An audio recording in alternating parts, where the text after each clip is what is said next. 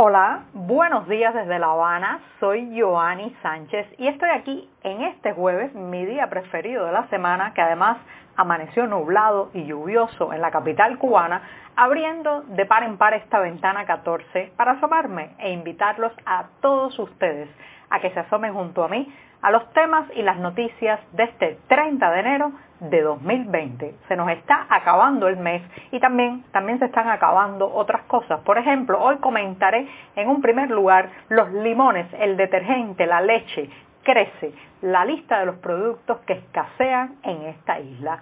Por otro lado, en febrero, que está allí mismo, comenzarán a regir nuevas normas para obtener el visado Schengen y entrar a los países de la Unión Europea desde Cuba. Y ya les contaré algunos detalles. También los influencers, sí, eso de las redes sociales, de YouTube, de Instagram, llegan a la prensa oficial y les comentaré en qué términos han sido mencionados. Y por último, una pincelada musical. Si quiere escuchar buena música, la Sinfónica Nacional se presenta este fin de semana en La Habana. Y bien presentados ya los titulares, voy a pasar a revolver para tomarme el cafecito informativo. Breve, recién colado, un poco o bastante amargo, como me gusta a mí. En realidad no le echo nada de azúcar porque amargo me ayuda a despertarme y a tener más energías para seguir y siempre, siempre necesario. Así que voy con el primer sorbito del día que tiene que ser largo porque ya es jueves, la semana se está terminando también y bueno, pues ha sido una jornada muy intensa las últimas en la redacción del diario 14 y medio, donde también pueden ampliar muchos de los temas y las noticias que comentaré hoy en este podcast. Y justamente voy a comenzar con un recuerdo de hace 12 años. Justamente en enero del año 2008 escribía yo en mi blog Generación Y que había sido prácticamente inaugurado unos meses antes, en abril de 2007, escribía un texto bajo el título Búsqueda y captura. No, no estaba buscando yo a un peligroso criminal ni a un delincuente fugado de la cárcel, sino estaba buscando algo tan simple como limones, Sí, limones. Buscaba limones en un país tropical porque en ese enero del año 2008 me había levantado con ciertas molestias en la garganta, estaba un poco resfriada y todo el cuerpo, todo el cuerpo me pedía un té caliente con limón. Ya saben, todos los que han vivido una situación así sienten que si se toman algo caliente con un sorbito, con un chorrito de limón, pues eh, el cuerpo como que mejora inmediatamente, se siente uno mejor, con la garganta más clara también para hablar. Y entonces con ese imperativo me fui al mercado agrícola más cercano de mi casa y pregunté, claro está, por ese verde cítrico que se me antojaba tomar. Y la respuesta eh, fue muy interesante, me dice, los limones están perdidos, me decía el vendedor que me encontré en ese momento. Después fui a varios mercados y estaba la situación, se repetía en todas las tarimas de los mercados agrícolas de La Habana. ¿Por qué traigo ahora al recuerdo este texto de hace 12 años? Bien, porque lo hubiera podido escribir en la mañana de este jueves 30 de enero de 2020, 12 años después, y sería absolutamente creíble. Vivimos en un país tropical, con tierra fértil, con miles y miles de hectáreas improductivas, y no hay limones, no hay limones para el consumo de la población.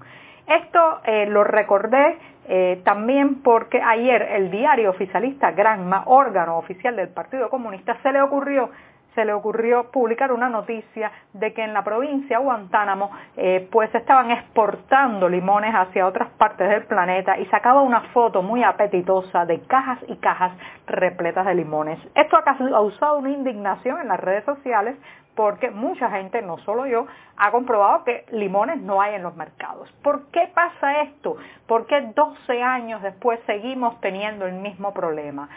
Evidentemente porque la estructura productiva del país está todavía demasiado trabada. He hablado muchas veces aquí de la camisa de fuerza estatal sobre la producción privada, a pesar de un intento de dar tierras en usufructo hace unos años cuando Raúl Castro llegó a el gobierno del país o a la presidencia del país, lo cierto es que eso no ha funcionado muy bien porque sigue habiendo demasiada presencia estatal en las estructuras de siembra, recogida y llevada al mercado de los productos. La conclusión es que faltan cosas tan básicas tan elementales como un limón. Imagínense ustedes en un país como este con tantas recetas tradicionales que llevan ese ingrediente, ¿qué nos hacemos sin limón? Pero no solamente falta el limón.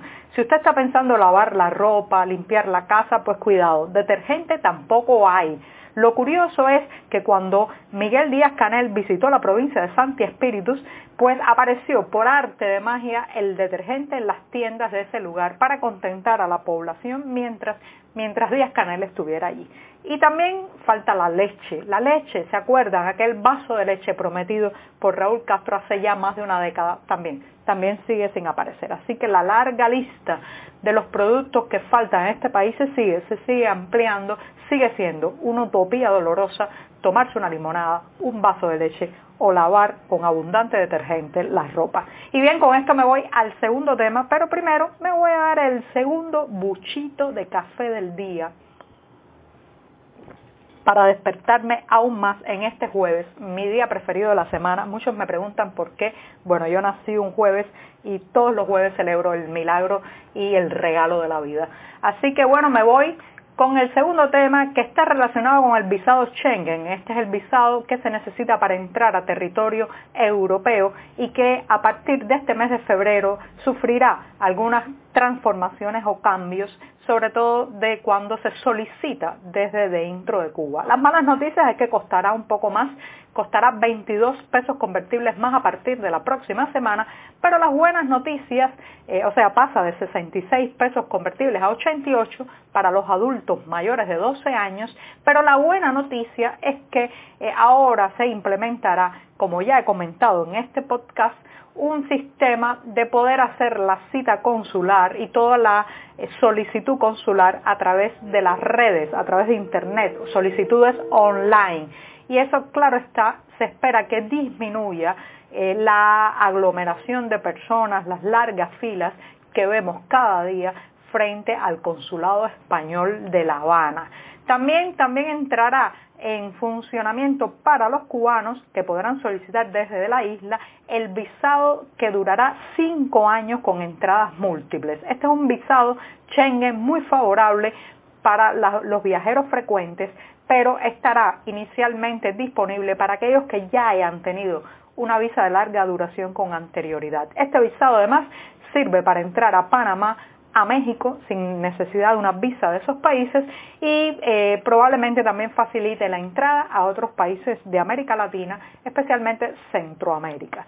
Así que bueno, ya saben, a partir de este domingo muchas cosas cambian eh, en cuanto al visado eh, eh, de europeo hacia Cuba y el 4, el 4 de febrero ya estará disponible la solicitud online para este tipo de permiso de entrada al espacio europeo. Así que bueno, ya saben, en una isla en fuga, en un país permanentemente pendiente de salir, escapar, dar el salto, tomar aire fuera, pues estas son ese tipo de noticias que resultan muy importantes.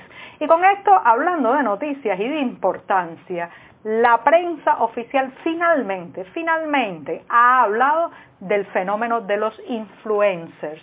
Para los que no están muy familiarizados con este tema, bueno, influencers quiere decir influenciador.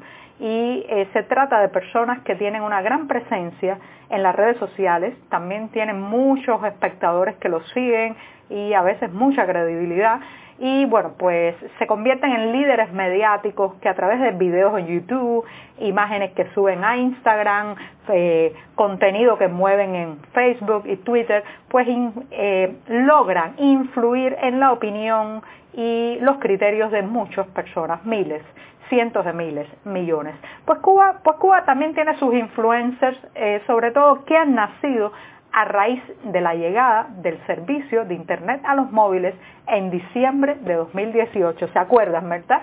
Diciembre de 2018, finalmente los cubanos pudimos navegar en la red de redes a través de nuestros aparatos telefónicos y eso ha dado un giro a la realidad informativa de la isla, no solo al activismo, al periodismo independiente, sino también a estos llamados influencers que han logrado hacerse espacios y audiencias eh, en muy disímiles temas, la vida cotidiana, el fútbol, los deportes, la moda, eh, En fin, hay mucho, pero hasta ahora la prensa oficial cubana guardaba cautela y no mencionaba el asunto. Pero ya, ya es imposible tapar el sol con un dedo y el periódico oficialista Vanguardia ha publicado este miércoles un artículo sobre ellos y los define como líderes de nuevo tipo. Mm, en un país donde todo el tema del liderazgo siempre está muy monopolizado por el oficialismo, pues eh, esto evidentemente está diciendo que están muy atentos a lo que hacen. Incluso el periódico Vanguardia dice que no importa si son buenas o malas personas, si incitan al amor o a la guerra, si tienen cerebro o en su lugar acerrín, así mismo dice, si son profundos o hacen el ridículo, bueno, ahí los describe a los influencers y habla también de que la apertura de Internet en la isla ha impulsado estos fenómenos, a los que cataloga en términos bastante críticos. Menciona algunos, eh, bueno, entre ellos, por ejemplo, a Daguito Valdés, un YouTube de, que se especializa en el tema fútbol, a Anita con Swing, a Franca Maleris, en fin, hay varios mencionados ahí, pero el periódico Vanguardia no pierde, no pierde ocasión también para llamar la atención sobre eh, los poderes, los poderes que puede haber detrás de algunos de estos influencers, los posicionamientos que vienen desde afuera, en fin, el viejo pánico oficialista cubano a todo lo que no haya sido creado, formado y definido en los laboratorios oficiales o en los laboratorios de la seguridad del Estado. Todo el que irrumpa con una nueva impronta, con una nueva manera de mirar, con una nueva manera de decir, lamentablemente, llámese influencers, bloggers, periodistas independientes o como se llame, pues será será mirado con ojeriza por la Plaza de la Revolución de La Habana. Y con esto me voy rápidamente. Si usted está en La Habana, quiere escuchar buena música en el Teatro Nacional, a pocos pasos justamente de la Plaza de la Revolución, estará este domingo a las 11 de la mañana la Orquesta Sinfónica Nacional. Un gustazo para los oídos y bueno, se lo recomiendo enfáticamente. Así que ya saben, domingo 2 de febrero a las 11 de la mañana, la Orquesta Sinfónica Nacional estará en el Teatro Nacional en La Habana. Y con esto, con esto me despido hasta mañana viernes, el último día de esta semana en que abriré de par en par la ventana 14. Muchas gracias.